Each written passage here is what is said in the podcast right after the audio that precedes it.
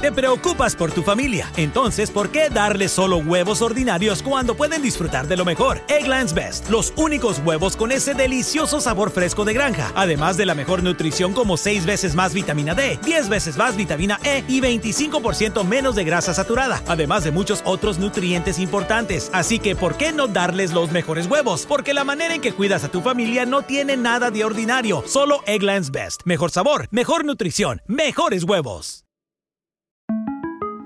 Para celebrar los precios sorprendentemente bajos de State Farm, le dimos una letra sorprendente a esta canción. Sorprendente, State Farm es.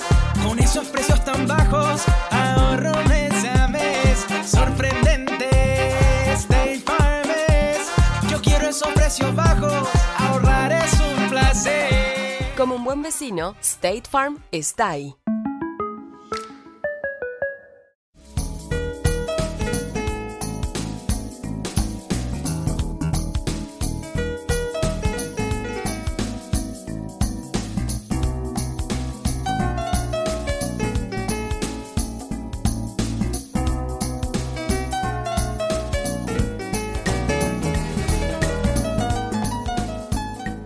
La idea es responder estas preguntas, pero eh, como ustedes fueron los que la hicieron, si ustedes se percatan que esa pregunta la hicieron ustedes o ustedes tienen una duda con relación a lo que se está respondiendo, levanten la mano, le llevamos el micrófono y entonces me pueden eh, completar la pregunta o aclarar la pregunta o preguntar algo adicional de tal manera que yo pueda responder apropiadamente. Yo eh, preparé un grupo de preguntas, casi todas, yo diría que casi todas, pero si no nos da el tiempo hoy, la continuaremos la semana que viene. La idea de la semana que viene era entonces tener una conversación abierta de todo lo que pudiera venir. O sea que la idea no es hoy eh, ser exhaustivo en todas las preguntas que hayan aquí, porque para eso tenemos la semana que viene. Hoy la, la idea fundamental es presentar lo que está aquí y si tienen alguna duda de lo que se está presentando, entonces levantar sus inquietudes de eso que se está presentando. Si hay algo adicional, lo veremos la semana que viene, que le vamos a dedicar todo el tiempo a responder inquietudes de diferente naturaleza. Entonces, había una pregunta que tenía que ver con la deuda, la validez, la, validez de la deuda de, una primera vivienda. Recuerdan que hablamos de que la deuda no es conveniente, no es recomendable, aunque la Biblia no la prohíbe, eh, también la Biblia habla de la deuda como algo que a veces no es lo más sabio y quizá no es lo más recomendable. Entonces algunas personas con, razón preguntaron, bueno, ¿y, qué de la deuda que se adquiere para adquirir una primera vivienda? Y realmente hay ciertas deudas que tienen eh, validez y que pueden ser legítimas porque si uno no las adquiere, uno no tendría la posibilidad, por ejemplo, de adquirir una, una primera vivienda. Entonces, considerando el tema de la deuda de una primera vivienda como algo legítimo, tenemos que partir del principio bíblico de que yo adquiero toda deuda, toda deuda yo la adquiero con la intención de cumplir, de cumplir con ese compromiso que yo he adquirido. Ese es el principio con el que tenemos que adquirir toda deuda. En caso de que ya determinemos que es válido adquirir una determinada deuda, bueno, en el caso de la vivienda es una necesidad. Si no la compro, la tengo que alquilar porque tengo que vivir en algún sitio, no voy a vivir debajo de un puente, tengo que vivir en una vivienda. Entonces, si no la compro, la alquilo, pero tengo que eh, erogar recursos para eh, hacerme de un techo. Entonces, si yo adquiero entonces la deuda, eh, yo la, adquiero con ese principio de cumplir. En el caso de la vivienda, en general, el préstamo se justifica por lo siguiente. Es válido, ahí esto es una especie de código que yo pongo casi matemático, pero es válido porque, porque la vivienda tiende a ser mayor, ese signo que está ahí es mayor, los que no son matemáticos, el, valor de la vivienda es mayor al valor del préstamo. Em, es decir, y eso es el, bullet que está abajo, la nota que está abajo, la vivienda paga el préstamo en caso de que haya algún problema, por lo tanto no hay falta. ¿Qué es lo que quiero decir? Cuando uno toma un préstamo, uno tiene que pensar que si yo lo que quiero es cumplir, bueno, ¿qué pasaría en una eventual situación que yo no deseo, pero que yo no manejo tampoco. Que mi, economía se complique y yo no pueda pagar más el préstamo. ¿Qué pasaría? Yo tomo la, vivienda, si yo veo que eso Eso viene por ahí, yo la puedo vender y con lo que la vendo pago el préstamo, porque usualmente el préstamo es menor al valor de la vivienda, ¿correcto? Entonces, en el caso de una vivienda, eh, ante una eventualidad de que mi economía se complique, yo tengo cómo responder. Por lo tanto, estoy siendo fiel al principio de cumplir. Quizá mm, dejé de pagar un par de cuotas, pero puedo llegar a un acuerdo con el banco, que me reciban la vivienda, me den la diferencia. Puedo resolver, tengo una, un valor en la vivienda con el que puedo resolver. Ese no es el caso, por ejemplo, si usted compra un televisor. Si usted compra un televisor, si yo compro un televisor con un préstamo a un año, a 12 meses o a 24 meses, como yo sé que a veces hay gente que financia un televisor a 24 meses, ¿qué pasa si yo compro un televisor que me costó 85 mil pesos? que es un televisor normal hoy en día, de 55 pulgadas, vale 85 mil, 95 mil, depende del modelo. Lo financio a 24 meses, pero al mes 12 perdí mi empleo. Y yo no tengo cómo pagar la cuota, supónganse.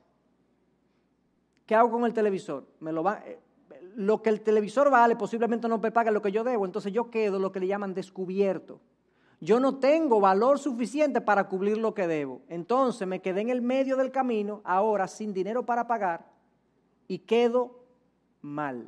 Y la palabra dice que el impío toma prestado y no paga. Entonces yo no puedo caer en esa posición. Por eso en el caso de la vivienda sí se justifica porque siempre el valor de la vivienda casi siempre tiende a ser mayor que el valor del préstamo. Cualquier problema yo la vendo y cumplo. Entonces por eso es válido. Ahora bien, ¿qué debo procurar? Aunque es válido, ¿qué debo procurar? El que va a tomar un, préstamo de una primera vivienda o de una segunda o de una tercera, estos son principios que aplican para cualquier, sea una segunda, primera, una segunda, una tercera vivienda.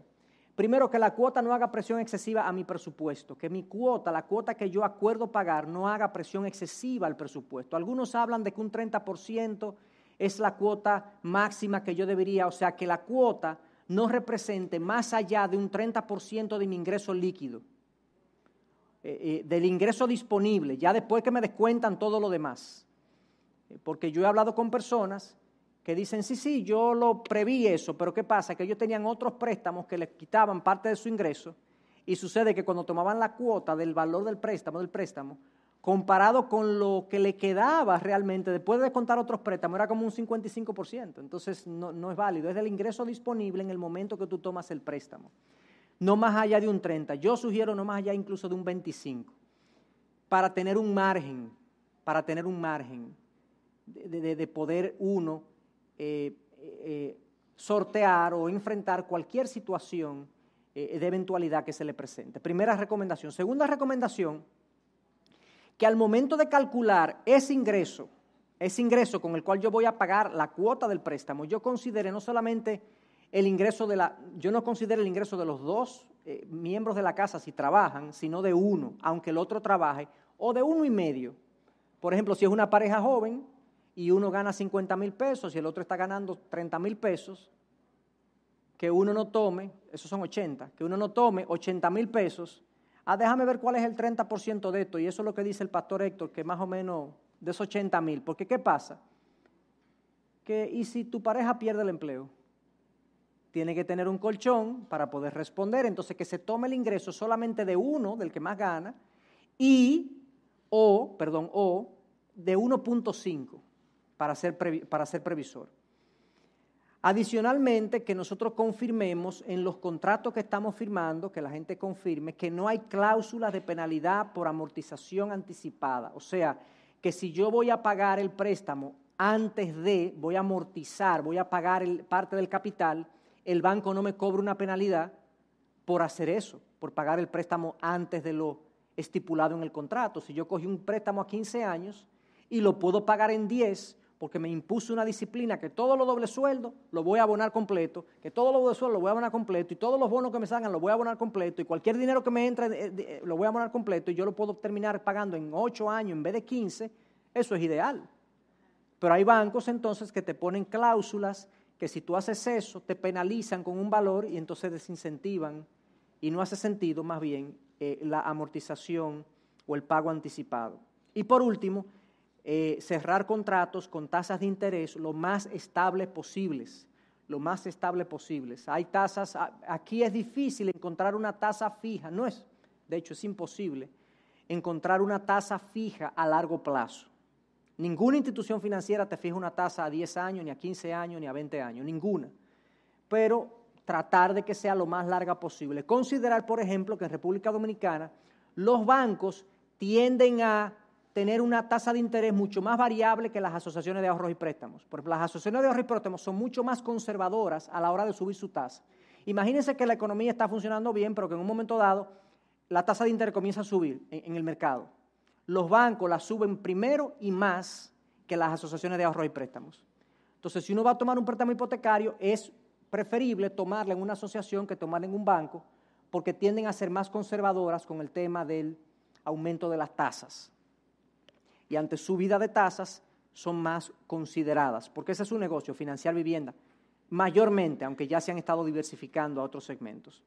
Eso es en cuanto al tema de la deuda de la primera vivienda. La persona que lo, que lo preguntó, espero que le haya quedado respondido eh, con lo que hemos comentado. ¿Alguna inquietud con respecto a eso?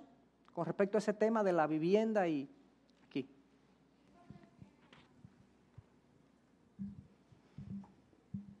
En caso de una primera vivienda, como no siempre aparece lo suficiente para, para el inicial, ¿qué importancia tiene entonces el alquiler y por cuánto tiempo sería prudente alquilar, sabiendo que hay eso como una deuda que no se remunera? O sea, siempre estás pagando, pero no vas a tener nada al final. Sí, bueno, eh, hasta que tú consigas, lo ideal es que si tu plan es comprar algo, tú tomes una vivienda alquilada lo más lo más económica posible para que te quede la mayor cantidad de dinero posible hasta que tú logres reunir un, un, inicial, yo diría de al menos, al menos un 15 a un 20% de la vivienda que quieres comprar. Yo no soy partidario de comprar con un 10%, porque el, el, ante una situación, imagínate que se te presenta una situación, tú compras un apartamento, pones el 10% y la institución financiera pone el 90%. ¿Ok? Pero se te complica tu economía y tienes que salir rápido del apartamento, tú probablemente lo quieras bajar hasta un 15% del valor de mercado para poderlo vender rápido. Pero sucede que tú nada más pusiste un 10. Entonces te va a quedar cogido con 5% que le debes al banco y no tienes propiedad. ¿Me explico? Entonces yo al menos un 15 a un 20%, cuestión de que si se complica la economía yo pueda salir de la propiedad, bajarle un 15 y yo, si ya yo cubriese 15, o sea que no le estoy quedando, quedando con deuda en el banco. Entonces, hay que esperar hasta uno conseguir hasta un 15, un 20.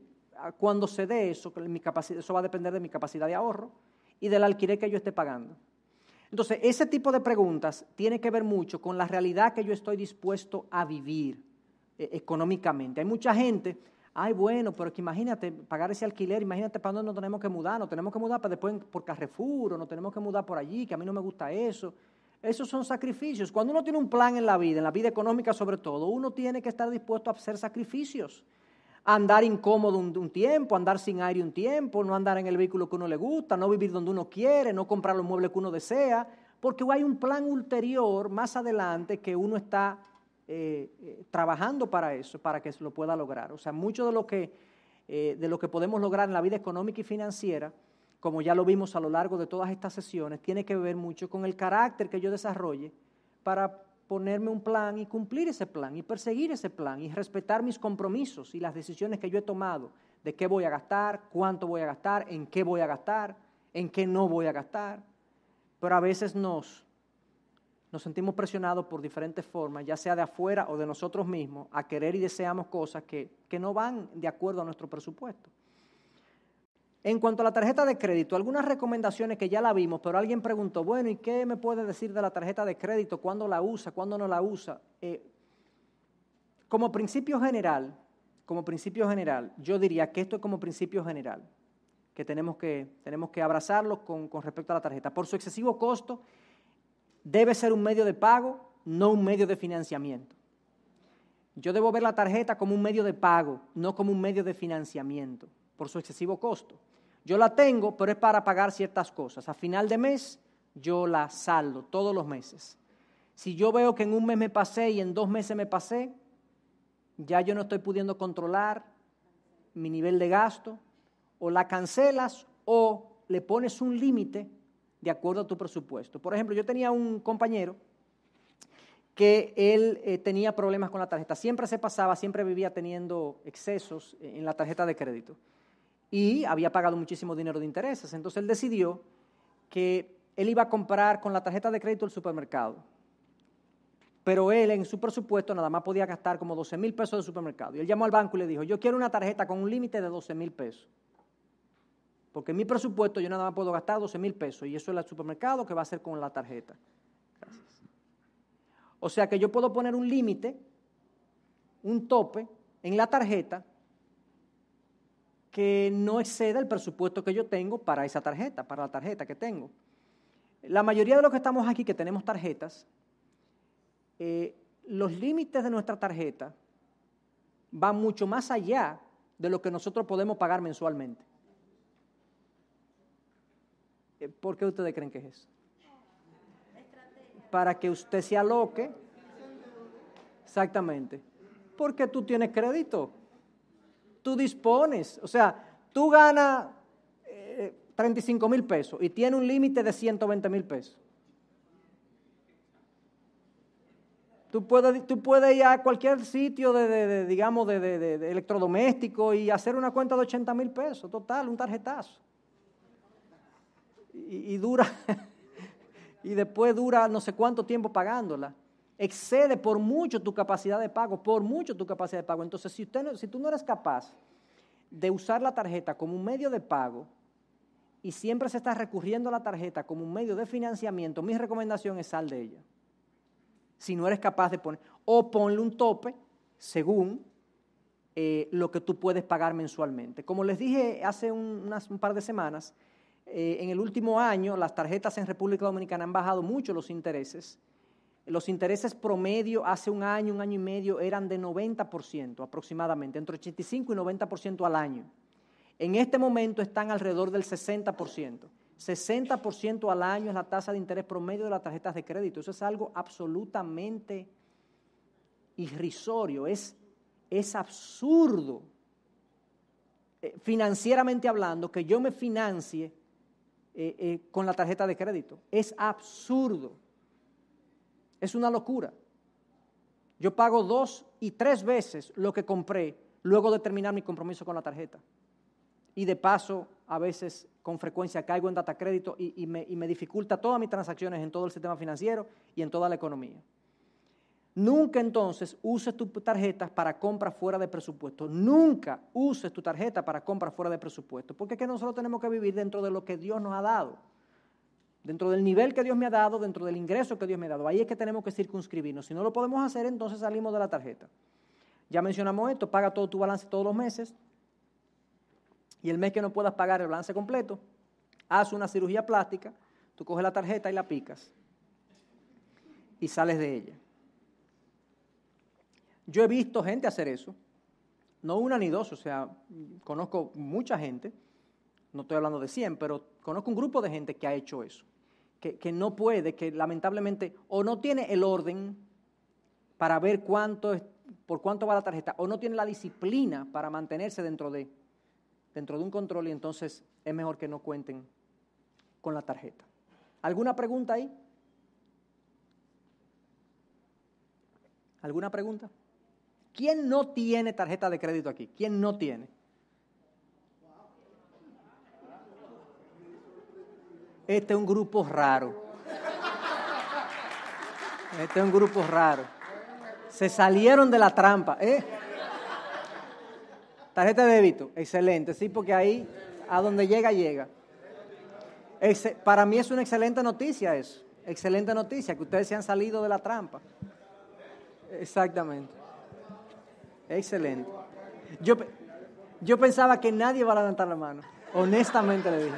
Honestamente. Y no es que tenerla, yo tengo tarjeta de crédito, no es que tenerla está mal, pero, pero era simplemente para saber quiénes habían optado por no usar ese medio, ese medio de pago y de financiamiento. Pero yo creo que eso, es, eso, eso refleja que ustedes han pasado por situaciones de estrés con su tarjeta o han escuchado lo, mal que uno la pasa cuando se mete en problemas con tarjetas de crédito. Entonces es mejor quedarse fuera de, ese mecanismo. Hablemos un poquito del tema de consolidación de deudas, porque alguien, me preguntó, perdón, que si eso funciona, el tema de la consolidación de las deudas. La consolidación de deudas es básicamente, eh, yo tengo, hay gente que tiene muchas deudas distribuidas en diferentes entidades financieras, tiene un extracrédito por allí, un, límite excesivo por allí, tiene dos tarjetas allí, y entonces eh, hay una entidad financiera que le dice, ¿y por qué tú no consolidas todo eso, sumas todas esas deudas que tú tienes, lo pones en un solo préstamo que yo te lo doy a una tasa usualmente más cómoda? Entonces me preguntaron que si eso funciona. Y, y la respuesta es la siguiente, eso hace sentido financiero si el costo promedio del nuevo financiamiento es menor al costo promedio de los financiamientos que yo tenía. O sea que ahora me va a salir financieramente más barato, más económico, consolidar la deuda que no consolidada. Eh, yo estaba recientemente con una persona que iba a hacer eso. Él tenía una serie de deudas y él tenía una deuda en particular, alrededor de unos 400 mil pesos, pero que era de una tarjeta en dólares, emitida por un banco extranjero, emitida por un banco extranjero. Entonces él quería salir de eso. Y aquí le iban a prestar un, banco, le iba a prestar para él consolidar esa deuda con otras, pero sucede que el banco le estaba prestando aquí por encima del 13 o el 14. Y la tasa de interés que él pagaba en el extranjero por esa, por esa tarjeta era como de un 6,5. Yo le dije, pero a ti no te conviene coger un dinero aquí al 14 para tú de que salir de eso y quitarte eso de arriba, no, pero es que no tiene sentido. Eso te va a salir más caro, mejor a un acuerdo de pago con esa entidad financiera eh, y entonces tú las otras deudas que tienes sí las puedes resolver de esta forma. Entonces, hace sentido si el costo promedio es menor. Eso es sentido financiero. Ahora bien, es ético si tengo los medios para poder pagar la cuota. Porque oigan lo que pasa. Hay gente que dice, yo prefiero tener un solo gran pleito que 20 pleitos distribuidos. Entonces, ellos no tienen para pagar el nuevo préstamo consolidado. Pero como se lo están ofreciendo, ellos lo van a coger para, pagarle a todo el mundo y quitarse de arriba todas estas llamadas de tantas instituciones financieras distintas. Y ahora nada más lo van a llamar de un sitio. Literalmente. Ellos no tienen para pagar, ellos no tienen para pagar el nuevo préstamo consolidado, pero prefieren consolidar para evitar entonces los problemas. Eso no, eso no es ético. Eso no es ético, no es eh, honesto, porque le estoy diciendo a la nueva entidad, a la nueva entidad que está dispuesta a darme esa facilidad, sí, sí, yo te voy a pagar y busco garantes y, todo, pero al final yo no tengo los medios para... Ustedes saben que aquí cualquier gente le hace un certificado médico o una carta de trabajo, o sea, eso es así. O sea, usted quiere poner que en una carta que usted gana 150 mil pesos, hay una gente que se lo hace. O que usted tiene una enfermedad, hay una gente que se lo hace también. Entonces eso no es ético. Entonces yo, la consolidación de deuda hace sentido si el costo promedio es menor, es ético si yo tengo los medios para pagar la nueva cuota.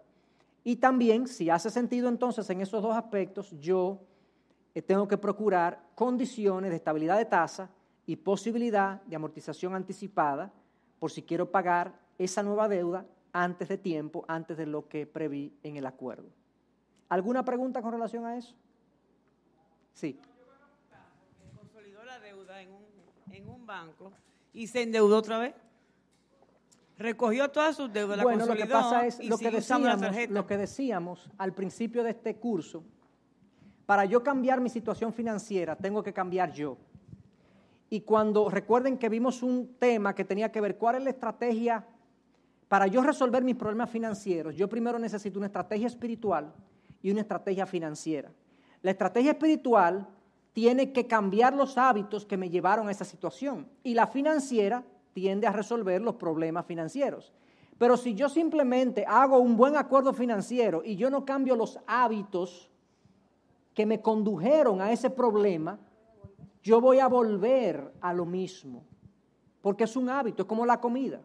Es lo más parecido al tema de la comida que haya. Si yo no cambio el ámbito alimenticio, yo nunca voy a rebajar de manera consistente. De la misma manera, la, parte financiera es muy, muy similar. Yo necesito disciplina, eh, firmeza, eh, la disciplina incluye dominio propio, necesito tener controlado mi avaricia, necesito tener controlado mis niveles de seguridad personal, porque a veces yo veo gente comprándose cosas y viajando a sitios, bueno, pues yo tengo que estar ahí también, entonces hay presiones que yo me pongo yo mismo, ¿entienden? Entonces excedo, excedo eh, mi capacidad económica en mi nivel de vida. Entonces, otra persona preguntó eh, lo siguiente. Em, déjenme ver cómo fue que lo preguntaron. A veces, en ocasiones, hay personas que tienen una, bueno, esta es la situación, esta es la situación aquí. Debe 500 mil pesos, pero tiene un certificado de depósito por el mismo valor y recibe intereses de 7% eh, anual. O sea, es una persona que debe 500 mil pesos en un préstamo de consumo, por ejemplo, y em, tiene un certificado de 500 mil pesos. Entonces viene su gerente bancario y le dice, ah, bueno, entonces esa persona va donde su gerente bancario y le dice, mira, cancélame el certificado, porque con ese certificado yo voy a pagar ese préstamo que yo tengo. ¿Me entiende la transacción? El gerente financiero le dice, no, no hagas eso, tú te vas a decapitalizar. Tú te vas a decapitalizar porque tú, tú te vas a quedar sin nada. Yo te voy a prestar un, yo te voy a prestar ese dinero a mejores condiciones que el préstamo que tú tienes, con garantía de tu certificado. ¿Verdad? ¿Han oído más o menos esa transacción? Algunos han oído esa transacción. Porque te vas a descapitalizar. Eso es un soberano disparate porque la persona está descapitalizada. Porque capital, capital es, es una fórmula. Capital es activos menos pasivo. Lo que tengo menos lo que debo. ¿Cuánto tiene él? 500 mil el certificado. ¿Cuánto debe? 500. ¿Cuál es el capital? Cero. Entonces, ¿por qué el, gerente bancario le hace esa propuesta? Porque eso le han enseñado a él que es lo que se hace cuando alguien quiere hacer eso. El banco pierde, por un lado, pierde el depósito y por otro lado, pierde la posibilidad de negocio de un, de un préstamo al consumo. Lo que esa persona debe hacer es sencillamente coger el dinero que él tiene y pagar lo que él debe y su situación financiera y de capital está intacta, no se ha descapitalizado nada, de hecho, está previniendo una descapitalización. Si no lo hace así, y toma un préstamo a un 12, a un 13, mientras él recibe un 7 por lo que debe, eso no tiene ningún sentido. Entonces se propone pagar, eso, ya, es lo que viene aquí, se propone pagar con un préstamo personal al 15, con garantía del CD para no descapitalizarse. Si el, la idea es la siguiente, si el interés pagado, lo que yo voy a pagar por el préstamo, es mayor al interés recibido, no hace sentido esta estrategia.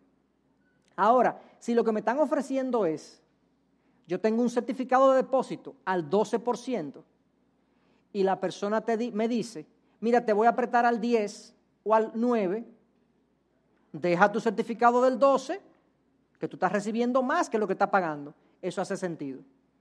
Pero no hace sentido si te van a prestar más caro que lo que tú estás recibiendo. Además, capital es igual a activos menos pasivos. O sea que ahí no hay, todo esto, todo esto que estamos hablando, hermanos, cae eh, porque, ¿por qué estamos hablando de esto en una iglesia? Porque nosotros somos mayordomos de los recursos del Señor. Y todo esto son maneras sabias y, algunas veces sagaces, no en el mal sentido, sino sabias y sagaces de movernos en un mundo que si no nos cuidamos nos muerde económicamente. Entonces la idea es proteger los recursos que Dios nos ha dado de la mejor manera posible. Por eso estamos hablando de, eso, de esto en, una, en una iglesia. Y estas son instrucciones que de una u otra manera la Biblia las, las contiene. Yo no estoy haciendo referencia a cada verso que las contiene, pero las contiene. Y el principio de ser buen mayordomo y de maximizar los beneficios está en la palabra. Alguien preguntaba también si hay alguna deuda que podamos llamar buena, si hay una buena deuda. Eh, Decíamos que no toda deuda eh, es sabio tomar deuda, a veces es mejor no tener deuda, o sea, es lo preferible. Pero el principio es el siguiente, en ciertas condiciones y para ciertos individuos puede haber una deuda buena. ¿Cuándo es eso? Bueno, cuando el rendimiento recibido de los recursos es mayor al costo de financiamiento. Si yo consigo que me paguen, imagínense, en una institución financiera un 14% y me prestan en otra institución financiera a un 9%, como este individuo que debía fuera a una tasa menor a la que le estaban prestando aquí. Es una buena deuda para él, porque le están prestando menos que lo que él está recibiendo por los recursos. No hace sentido financiero que él cancele un certificado de depósito que le están pagando más. Ah, bueno, pero entonces estamos cogiendo deuda por deporte ahí. Bueno, no por deporte, no. Lo que pasa es que acuérdense, el principio de la deuda en el cristiano es que yo tengo deuda, puedo tener deuda, para ciertos propósitos legítimos, no es para exceso de consumo ni nada de eso, si yo puedo cumplir. ¿Qué pasa si mi economía se complica? ¿Qué pasa si yo no puedo pagar la cuota? Imagínense que yo tengo un certificado al 15 y una deuda al 10. ¿Qué pasa si mi economía se complica y no puedo pagar la cuota de ese préstamo que me dieron? Yo cancelo mi certificado y pago mi deuda. O sea, yo tengo activos con los cuales responder, entonces no hay problema. Yo estoy cumpliendo el principio de que el, impío toma prestado y no paga, pero el justo no lo hace así, sino que el justo busca pagar y procura pagar. Entonces, el principio que hay ahí es que le sacamos más dinero que lo que cuesta. Es legítimo para realizar inversiones. Si yo puedo eh, tomar un préstamo a una tasa baja y realizar una inversión relativamente segura, no totalmente segura, porque no hay ninguna inversión totalmente segura, pero relativamente segura, es, eh, ciertamente puede ser legítimo yo tomar cierta cantidad de deuda. Eh, pero siempre sabiendo, hermanos, sabiendo que yo debo tener lo que tengo de deuda de un lado, lo tengo que tener de activo del otro lado. Porque si se me complica la economía, yo tengo de dónde sacar para saldar mi compromiso. ¿Qué debo cuidar aquí? En este concepto de si puedo tomar una deuda, debo cuidar dos cosas. No presumir del futuro y no estar descubiertos, o sea, no suponer demasiadas buenas cosas para el futuro. Yo tengo que ser conservador en mi proyección de futuro. Voy a coger el dinero aquí porque me lo están prestando barato para invertirlo allí que me están pagando mucho, pero sucede que lo que está allí sucede que no es muy seguro que digamos. Sí, sí, pero que me lo están prestando tan barato que no puedo desaprovechar la oportunidad. Sí, pero es que eh, si es muy arriesgado, no presuma del futuro, porque eso es arrogancia, dice Santiago, entonces mejor abstente. Parece una oportunidad, pero te puede salir contrario a lo que esperabas. Entonces, no todas las buenas oportunidades hay que aprovecharlas, algunas hay que dejarlas pasar. Danilo.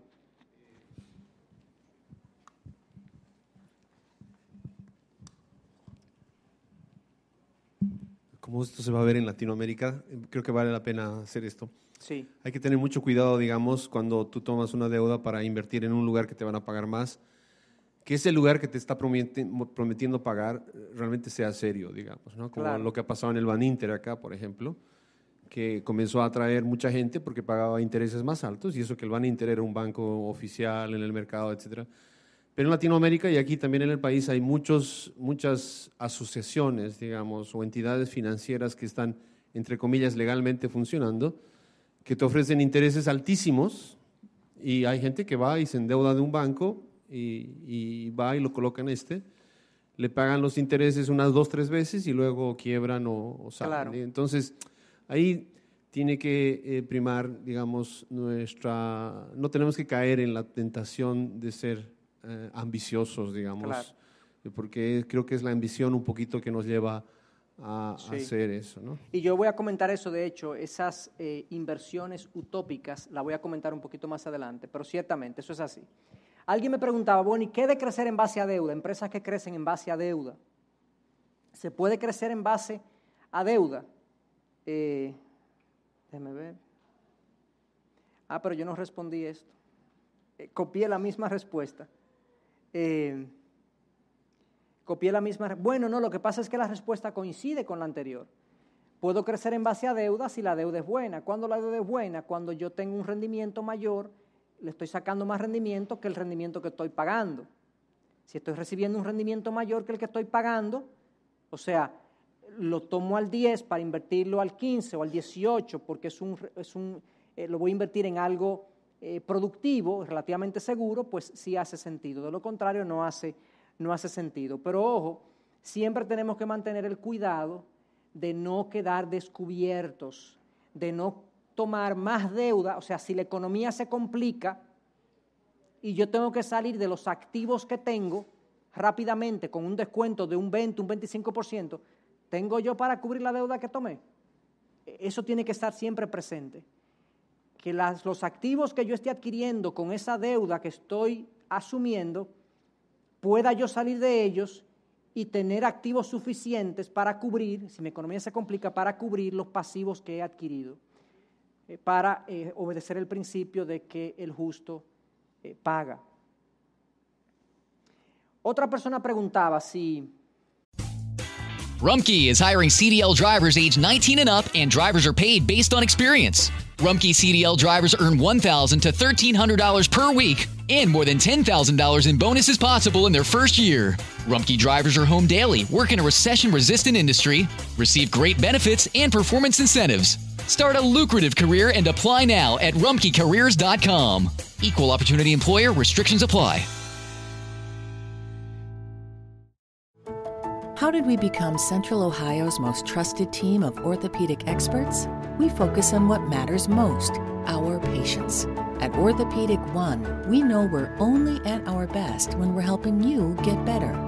And every day, your commitment to overcoming pain and injury inspires and moves us. That's why we bring our best every day to earn your trust. Find a physician near you at orthopedic1.com. si puede ser prestamista. Y, la pregunta era, prestamista como de baja monta, de, montos bajos, como informal, un prestamista, prestamista informal. ¿Cuál era la perspectiva que, podíamos darle de, esa, de ese negocio? Bueno, la Biblia no lo prohíbe, pero, ya ustedes saben lo que viene ahí, ¿verdad? Pero, pero si tú te dedicas o yo me dedico a un negocio como ese, Primera pregunta, ¿qué tú, ¿qué tú crees que tú vas a financiar? O sea, tú vas a estar financiando muchas cosas que tú no comprarías, que tú no apoyarías que una familia tuya compre o que haga. Porque en ese nivel, en ese segmento, en ese mercado, eh, hay muchas, muchos desórdenes financieros y eh, que se están financiando por esos préstamos informales. Por alguna razón esa gente no tiene acceso a las ventanillas formales de financiamiento. Entonces, primero, eh, las preguntas que estoy haciendo aquí es si tú eres capaz de responder bien todas estas preguntas, tú pudieras ser un prestamista.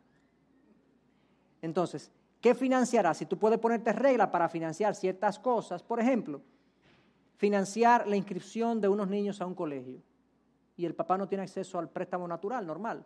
Yo creo que eso es algo, eso es un buen financiamiento, eso es algo que tiene sentido. Pero tú, no, tú, o, tú vas a financiar un individuo que viene con un lío, que tú sabes que él es un individuo que es dueño de un punto de droga que hay al lado. Son casos extremos, pero son casos reales.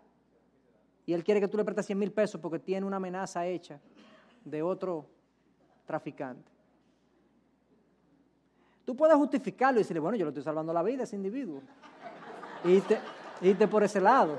Porque uno, señores, cuando uno quiere algo, uno quiere algo. Uno todo lo justifica. Sí, pero ¿a quién es que tú le estás apretando? ¿Entiendes? Sabe Dios lo que él hizo, que por eso que tenga ese problema. Esa es la primera pregunta. Tiene que haber cierta legitimidad en las cosas que tú financias. Tiene también que haber, ¿qué interés tú crees que vas a cobrar? ¿Será usura?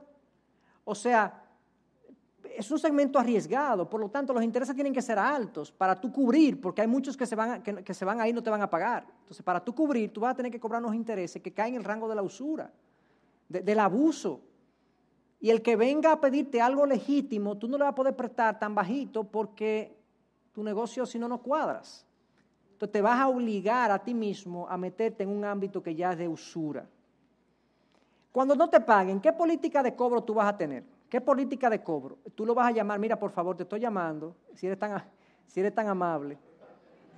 Tú sabes que es tu negocio que hay que cubrir, aquí hay que cuadrar, si no... ¿Tú me puedes dar una idea cuándo tú me vas a pagar? ¿Ustedes creen que esa es la manera como se llama a un individuo en ese segmento?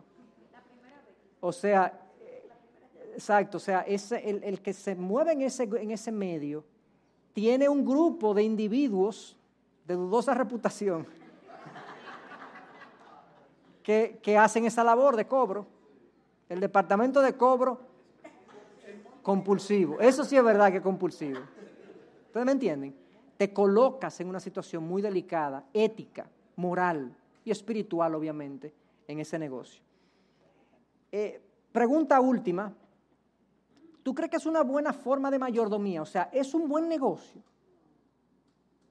Eh, yo no creo que un individuo con principios y ética y demás pueda, le pueda ir bien en un negocio así. Entonces, por todas esas razones, es un negocio de mucho riesgo espiritual, para no decirlo de otra manera. Fíjense que yo no estoy diciendo la Biblia lo prohíbe, pero estos son principios que uno tiene que aprender a vivir bajo ellos. Son principios, son preguntas que uno tiene que hacerse y, así, así como esas preguntas en ese ámbito, hay otros ámbitos. O sea, la vida del cristiano, eh, uno tiene que hacerse estas preguntas y cuestionarse las decisiones que uno está tomando si obedecen a principios que la palabra establece. ¿Alguna duda? Sí. Existen unas cuantas eh, instituciones que hacen préstamos para ese sector de poco monto. Incluso algunos lo hacen con fines de ayudar a los pobres y eso, y algunos son hasta cristianos. Bueno, pero eso son instituciones de microcrédito. Sí. Como Adopen, como eh, ¿eh? Ademi, Adopen, y hay otras cooperativas también. Pero yo no, no nos estamos refiriendo a eso. E, estas instituciones de las que tú hablas son, financian microempresarios y pequeños empresarios. Son negocios legítimos que tienen deudas, que tienen, que tienen necesidades legítimas. Si, si yo tengo el interés de financiar ese tipo de negocios, yo creo que todas esas preguntas se responderían positivamente y tú puedes ser prestamista de ese, de ese segmento. Pero ese segmento tiene sus instituciones ya que le sirven, con fondos incluso internacionales que financian esos segmentos. Entonces, eh, el, el, prestamista informal aquí es más de la gente, son préstamos personales para urgencias, problemas, situaciones complicadas que se le presenta a la gente en general. Hablemos un poco brevemente de la inversión. La inversión es algo que la Biblia apoya, o sea, nosotros hemos de procurar rendir los recursos que tenemos, mucho o poco. Yo tengo que tener un criterio de inversión. Eh, de, hecho, el, concepto de mayordomía, de ser buen mayordomo, buen administrador, incluye que yo estoy tratando dentro de, los, dentro de mis posibilidades legítimas de sacar el máximo provecho posible de los recursos que Dios ha puesto en mis manos. Entonces, aquí yo quiero comentar algunos algunas, eh, aspectos del tema de inversión, posibilidades de inversión. Aquí, fíjense que en este em, paréntesis o ¿Cómo es que se llaman esas cuadradas? Son corchetes, sí, corchetes. Cuidados con las utopías. Eh, casi siempre en mercados como estos hay algo que está de moda en cuanto a inversión se refiere. Algo de monedas extranjeras o algo de multinivel o un banco nuevo pequeño que está pujante y que tiene mucha publicidad eh, pero usualmente pagan rendimientos y tasas muy por encima del promedio de la banca nacional o del sistema financiero formal. Usualmente ese tipo de iniciativas no tienen duración, no son sostenibles, porque, porque como funcionan los mercados es que si ellos han descubierto, si ellos han descubierto cómo hacer dinero pagándole mucho más a todo el mundo entonces todo el mundo se va a meter ahí y va a dejar de ser negocio. Eh, es muy difícil, casi imposible, que alguien engañe al mercado de manera sistemática. Y cuando hay promesas de rendimiento muy por encima del promedio de un mercado, no son sostenibles en el tiempo. Eso es una burbuja que eventualmente se explota. Recientemente tenemos la explosión del Banco Peravia, que estaba ahí en la Winston Churchill, de unos venezolanos, y hubo un fraude y hubo robo de recursos y habían tasas muy, muy eh, interesantes que se estaban pagando en el Banco Peravia. Así que mencionaron el nombre de Baninter y muchos otros bancos que han pasado por la misma historia. Y otros también han habido estafas con negocios internacionales de publicidad y multinivel y vender productos masivos y demás. Ese cuidado con las utopías. Si te prometen ganarte si tú inviertes dos mil y te van a dar tres mil a la semana, eso no es posible. No es posible. Es una ingenuidad, es una ingenuidad pensar, y, eh, pensar en, eso. Y en Latinoamérica es muy típico porque eh, nosotros en general tenemos un nivel educativo bajo, el país, no es el caso de este grupo, pero en general nuestro país tiene un nivel educativo bajo y la gente no sabe, no investiga y le dan una bonita explicación con un buen verbo y lo creen, lo creen. Entonces le venden gato por liebre. En general, ¿cuál es la visión que nosotros debemos tener?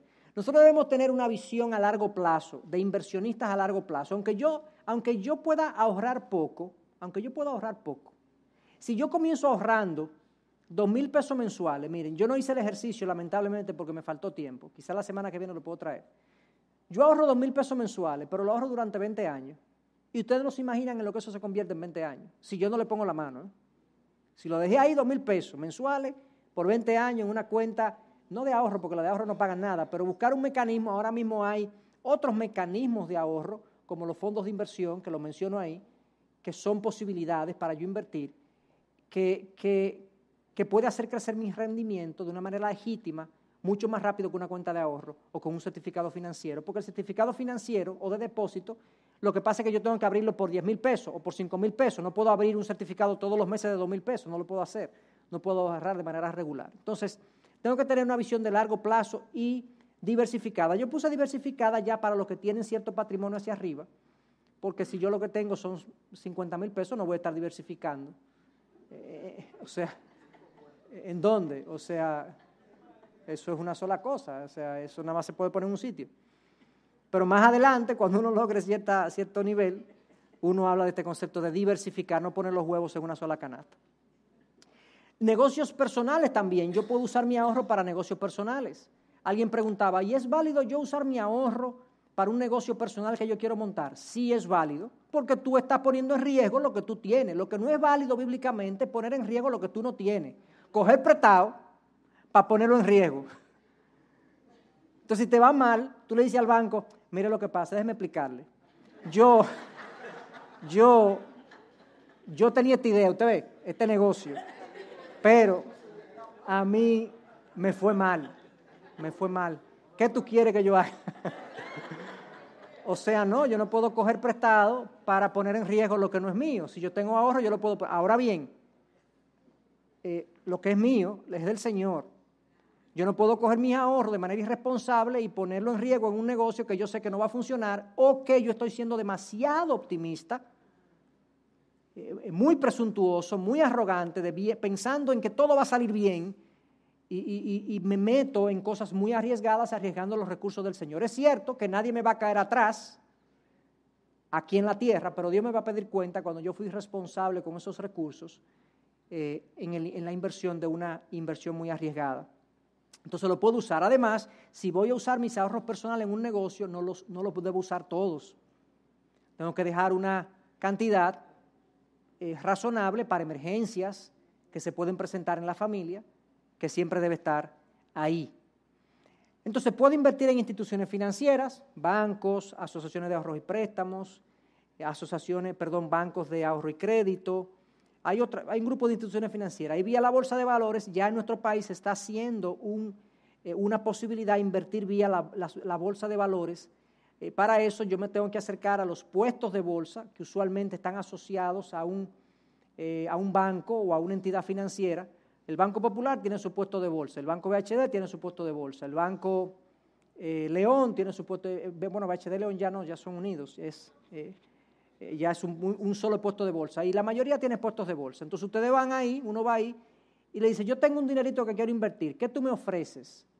Y le ofrecen certificados del Banco Central, le ofrecen bonos de Hacienda, eh, de Hacienda del gobierno dominicano, le ofrecen eh, bonos de corporaciones locales, de Jaina, de industrias nacionales, de empresas de la ferretería americana, de Indubeca, de Cervecería Nacional Dominicana. Eh, tienen bonos que ellos venden y a veces tienen disponibilidad, a veces tienen menos disponibilidad, pero ya es posible. Hay también otros mecanismos Ah, eso es lo que se llama corporaciones privadas abajo, que se llaman las AFIS o las esas se llaman administradoras de fondos de inversión. Son unas entidades nuevas que se están creando en el país.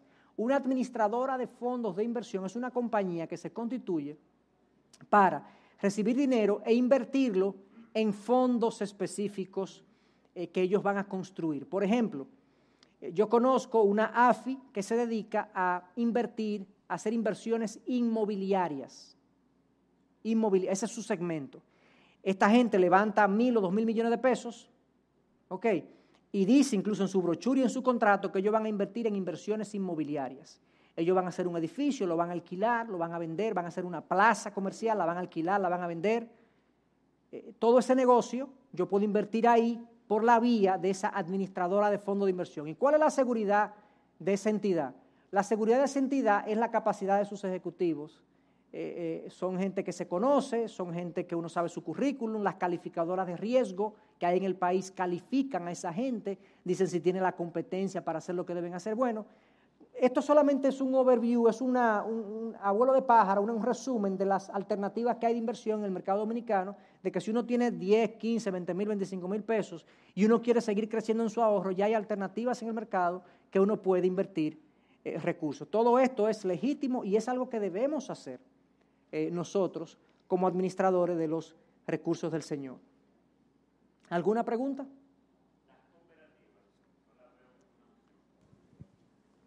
Lo que pasa es que usualmente las cooperativas, usualmente las cooperativas son cerradas, son sectoriales.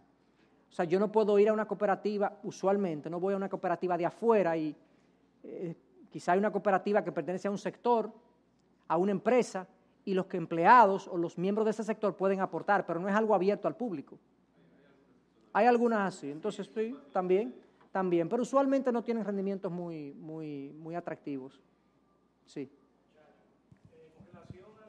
Podría caer dentro de instituciones financieras una cooperativa, ok. Con relación a las AFIS versus un certificado financiero, ¿cuál sería? No, el rendimiento es eh, muy diferente. El certificado financiero, que es en un banco, que es en un banco, usualmente paga eh, mucho menos porque el banco lo que hace es que toma tu dinero y lo coloca y lo presta más adelante. Pero la AFI lo que hace es que toma tu dinero y lo invierte y, paga tu rendimiento con parte de, la inversión, de la ganancia de la inversión. O sea, tú eres casi... Pero porcentualmente hay un equivalente o algo mayor. Por ejemplo, un certificado paga un 6 o un 8. No, un certificado, no, un certificado financiero, en este momento está cuatro y medio, cinco, cinco y medio. Ok, ¿y un AFIS porcentualmente? Un AFIS te puede pagar nueve, diez. Okay. Sí. Eh, hay AFIS también que tienen fondos que invierten en Banco Central y Hacienda. O sea, invierten en, deuda pública y te pagan un nueve y medio, diez. O sea, que es bastante, bastante bueno. ¿Eh? Sí, porque ellos, eh, em, ese dinero no lo, o sea, ellos lo manejan, pero no, ellos, no, ellos no mezclan el dinero de su empresa, de su negocio, con el dinero del fondo. Son entidades separadas jurídicamente. No es lo mismo un banco. Un banco, yo llevo el dinero a un banco y eso se mezcla con el capital de los accionistas. Y ellos hacen sucursales, y ellos hacen inversiones, hacen un evento, pero eso es también mi dinero y dinero de los accionistas. O sea, es todo el mismo dinero. En las AFIS, ellas son una entidad que es supra los fondos. Entonces ellos forman este fondo y el dinero que entra ahí, que yo pongo ahí, ellos no lo usan para, sus, para su negocio, ellos lo usan para hacer las inversiones que te dijeron que iban a hacer. Tienen contabilidad separada y es una estructura jurídica separada. ¿Ok? Entonces, es, sí, sí, son reguladas, sí, son reguladas. Son reguladas por la Superintendencia de Valores. Sí. Ok, entonces, Bien, el diezmo, y yo creo que esta va a ser la última pregunta, nos quedan algunas, pero sobre el diezmo o la dádiva, como le querramos llamar. Eh, el diezmo es una dádiva, es algo que le damos a Dios, es algo voluntario, y como vimos creo que la semana pasada o antepasada, nosotros entendemos que el diezmo eh, tiene validez para el día de hoy, aunque no es un mandato pero tiene razón de existir todavía en el pueblo de Dios hoy en día, dado que las necesidades del pueblo de Dios todavía se están, están vigentes como iglesia y como institución. Entonces, dado eso, eso no es una discusión, digamos, no es lo que quiero responder, algunas preguntas sobre el diezmo. Hay personas que me dicen, ¿lo puedo administrar yo? O sea, yo tengo mi diezmo. No, pastor, que yo he decidido que le voy a dar a fulano de tal tanto, de mi diezmo y que yo le voy a dar a tal colegio tanto de mi diezmo, y que yo le voy a dar a tal colegio tanto de mi diezmo. Eso tiene eh, varias formas de interpretarse. Una forma de interpretarse es, yo no confío en la forma como la iglesia lo administra, entonces yo prefiero administrarlo yo porque yo sé que va a llegar más directamente a las necesidades que a mí me interesan. Eso es una forma de interpretarlo. No confío en la administración de la iglesia y lo voy a administrar yo. Número dos, otra forma de interpretarlo es que en realidad eh, yo no tengo que darle a la iglesia. Yo le doy a la iglesia porque quiero. Pero en realidad esto yo he decidido hacerlo de otra manera. Yo puedo confiar en lo que ustedes hacen, pero es que yo lo hago de otra forma. Otra forma de interpretarlo es que a mí me gusta que la iglesia me dé, pero yo no estoy de acuerdo con yo, darle a la iglesia. En realidad son dos cosas diferentes. Yo vengo a recibir aquí. Yo vengo a recibir, pero yo no vengo a que me pidan o a que yo dé. Yo me siento aquí, me predican, me enseñan, me dan aire acondicionado, me nutren, me suplen, me dan consejería, me casan, me dan mentoría de novio, todo eso, pero yo no... ¿Me explico? Yo lo estoy poniendo de manera muy, un poco jocosa, eh, no quiero que sea, suene cruel, pero en el fondo hay, diferentes lecturas que le podemos dar a este tema de, cuando yo administro eh, el diezmo. Pero hay una pregunta básica que tenemos que hacerlo. Imagínense que todos los miembros de la iglesia decidan hacer eso cerramos esto, cerramos esto y nos dedicamos a otra cosa. En realidad no lo podemos hacer, porque hay una responsabilidad que tenemos de sostener la obra de Dios, y la obra de Dios se hace a través de su iglesia. Ciertamente yo no voy a estar de acuerdo por todo lo que la iglesia, con todo lo que la iglesia hace, pero aún así hay muchas cosas con las que sí estoy de acuerdo y debo comprometerme a sostener la obra de la iglesia, eh, eh, la obra que la iglesia hace porque obviamente cada cabeza es un mundo y cuando uno pregunta, eh, no todo el mundo va a tener el mismo parecer con relación a la inversión eh, de los recursos, pero hay que estar también en la posición del que lo administra para saber por qué se toman ciertas decisiones a veces y no otras que yo deseo. Joaquín, tú tenías la mano levantada. Eh, yo no he hecho ninguna pregunta, pero he sido edificado con todas las preguntas.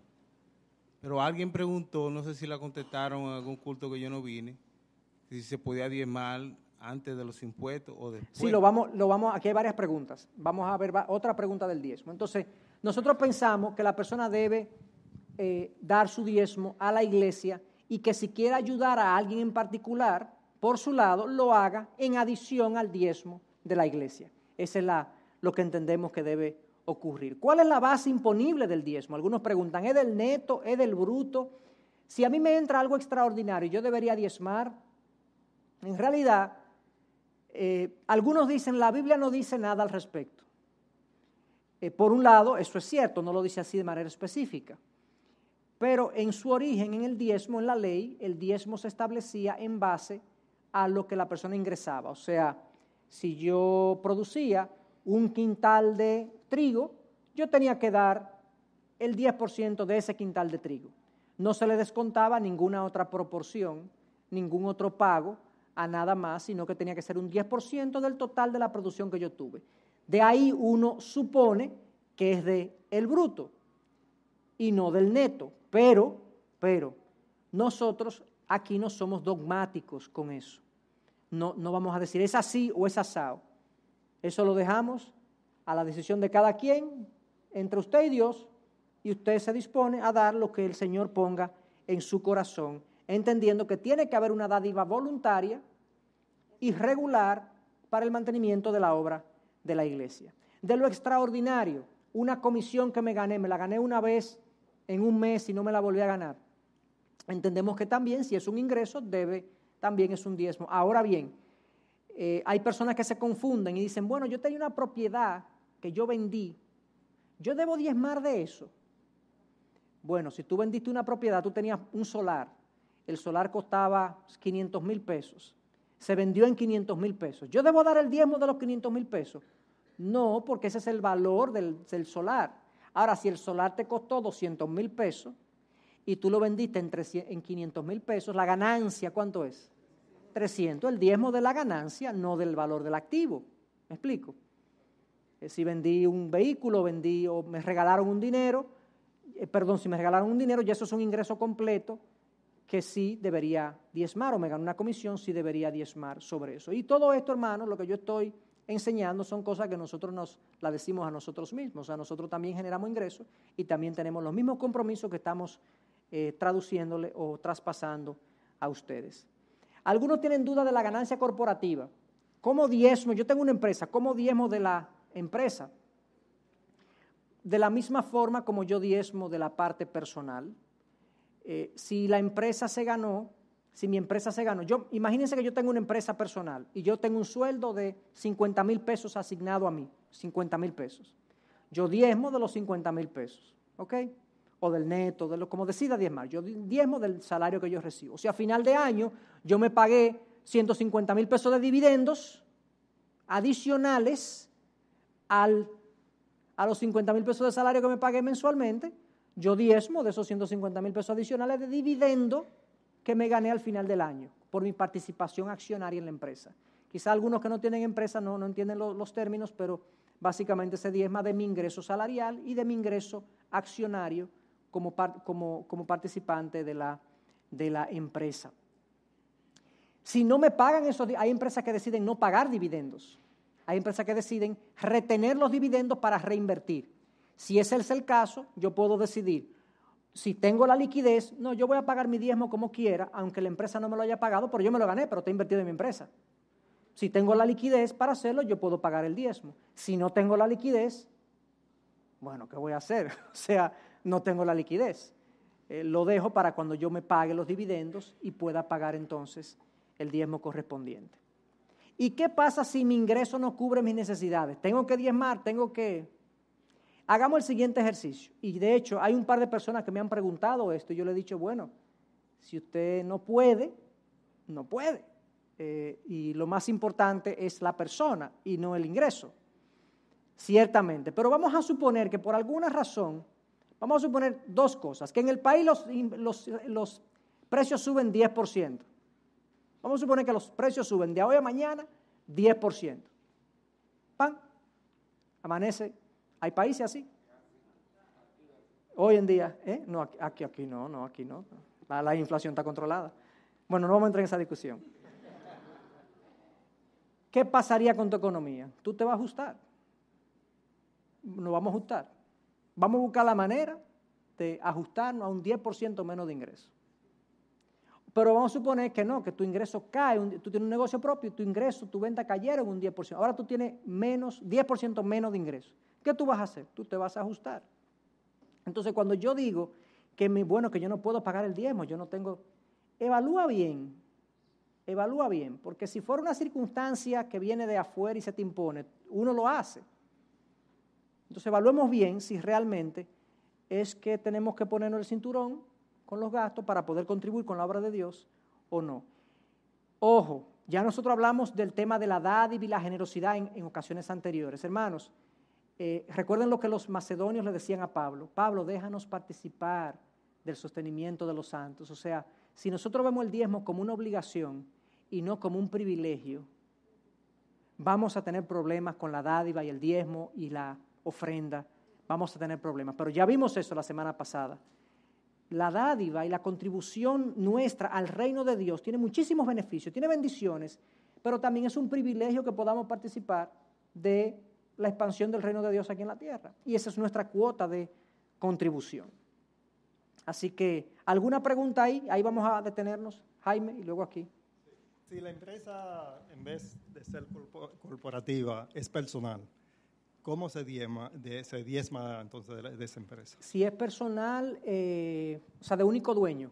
Único dueño. Bueno, la empresa tiene unos, o sea, la empresa tiene unos, tiene unos estados financieros que, dice que se ganó tanto. Eh, eso que se ganó, si, es una ganancia para el dueño, si es, perdón, es un ingreso para el dueño, se diezma de la ganancia. Ahora bien, aún las empresas de único dueño, depende cómo yo la decida manejar. A veces yo me pago salarios de empresa de único dueño, puedo pagar un salario, yo pago diezmo del salario y diezmo de la ganancia corporativa. de la ganancia al final, de, al final, en la última línea de beneficio neto, yo, yo recibo un beneficio de un millón de pesos, de un millón y medio de pesos anuales. Yo diezmo de esa cantidad final. No sé si es eso, eso que te pregunta. Eh, eh, perdón, si esa, pregunta, eh, esa respuesta responde a tu pregunta. No estoy entendiendo bien. Lo que pasa es que cuando es único dueño, sí. Los beneficios al final de año es de un solo dueño, ¿verdad? Sí. Entonces, ¿se debe diezmar por, por la cantidad total o por el, suelo que uno se tiene? No, yo sí, aparte. por el sueldo es una cosa, o sea, la ganancia total al final es después de haber pagado el salario. ¿Correcto? Entonces, ese salario que yo recibí, yo recibí un millón de pesos de salario en el año. Eso es un ingreso para mí, yo diezmo de eso. La ganancia neta que me queda también, que me queda como un ingreso, que es un incremento de mi patrimonio personal, es un ingreso para mí, eso también es un ingreso que yo debo diezmar de él. Esa parte del salario, ya el salario yo lo saqué arriba y ahora me quedó esto aparte del salario. Entonces son dos ingresos, uno por acciones o por participación accionaria y el otro por salario. Son dos ingresos diferentes de los cuales yo debo sacar una, la porción correspondiente. Entonces hay gente que incluso me ha preguntado, yo debo diezmar de lo que mi empresa vende. O sea, de la venta total. Yo digo, no, no, no, no de la venta total, sino del, ingreso neto, del, del, beneficio neto después de impuestos, la mayoría de la gente, o del beneficio bruto, lo que decida la persona, pero del beneficio después de gastos. Hay gente que pregunta si tiene que diezmar del ingreso total, pero no del ingreso total, porque hay gastos eh, relacionados en el manejo de la empresa. No sé si responde a tu pregunta. Sí.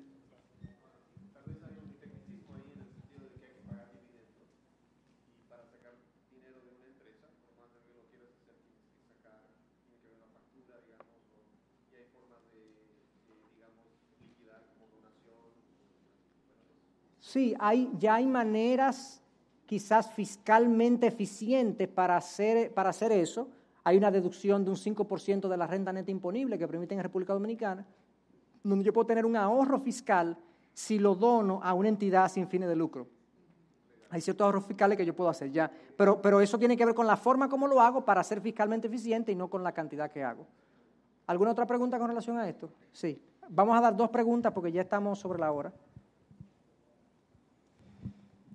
Siguiendo el mismo hilo de la empresa personal, el caso de que uno como nuevo mercader, como nuevo inversionista, uno quiere invertir justamente la cantidad ganada al, al final del año, reinvertirla en el negocio para expandir o lo que sea, uno debe de diezmar antes de invertir o como va a ser una inversión en un dinero que no se toma como ganancia, sí. Uh, ¿qué uno debe de hacer en ese caso?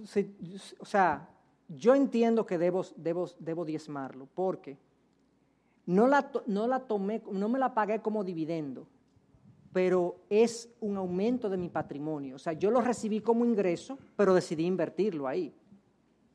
Una cosa es que yo no lo saque de la empresa y otra cosa es que yo no me lo haya ganado. Yo me lo gané, pero no lo saqué de la empresa.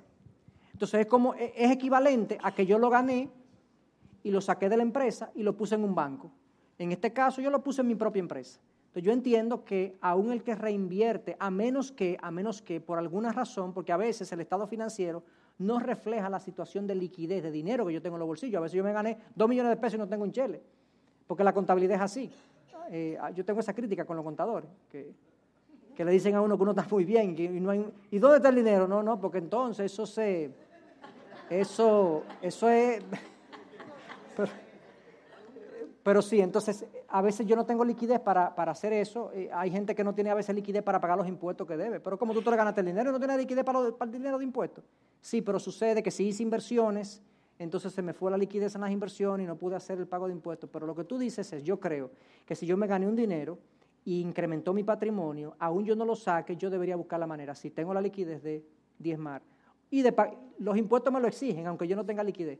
Hay gente que se endeuda para pagar impuestos porque tiene que pagar 200 mil pesos de impuestos, no tiene la liquidez porque lo invirtió todo, y ahora tiene que coger un préstamo, una línea de crédito para pagar los impuestos que debió pagar ese año.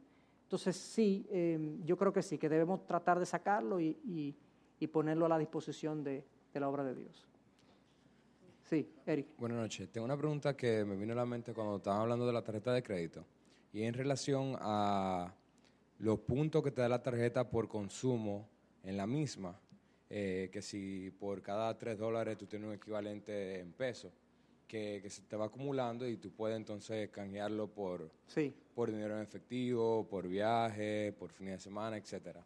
Eh, ¿Está moral y éticamente correcto que uno eh, consuma dinero? Por ejemplo, yo tengo un negocio eh, y tú me pagas a mí y yo compro con tu dinero. ¿Está correcto uno poder pagar entonces con la tarjeta? Sí, sí. Para ganarse para beneficiarse los fondos, claro. y, sí, sí, porque es un mecanismo de pago. Claro, es un mecanismo de pago que tiene añadido un beneficio por el uso de ese mecanismo de pago. Tú no lo estás sintiendo, pero tú le estás dando un beneficio al banco, porque el comercio que tú consumiste le está pagando un beneficio y ese beneficio que te están dando a ti es un porcentaje de lo que ellos están ganando. Entonces sí, es totalmente legítimo. Eh, sería, eh, o sea, no sería como eh, eficiente no hacerlo. O sea, claro, sería tonto. tonto es la palabra, sí, sería tonto no hacerlo. Bien, pues gracias por su paciencia, señores. Vamos a orar.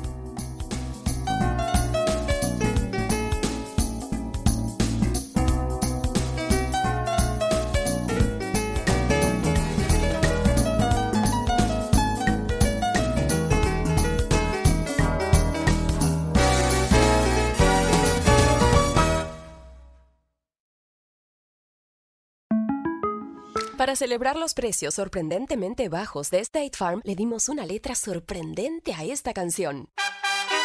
Sorprendente, State Farm es, con esos precios tan bajos, ahorro mes a mes. Sorprendente, State Farm es, yo quiero esos precios bajos, ahorrar es un placer. Como un buen vecino, State Farm está ahí.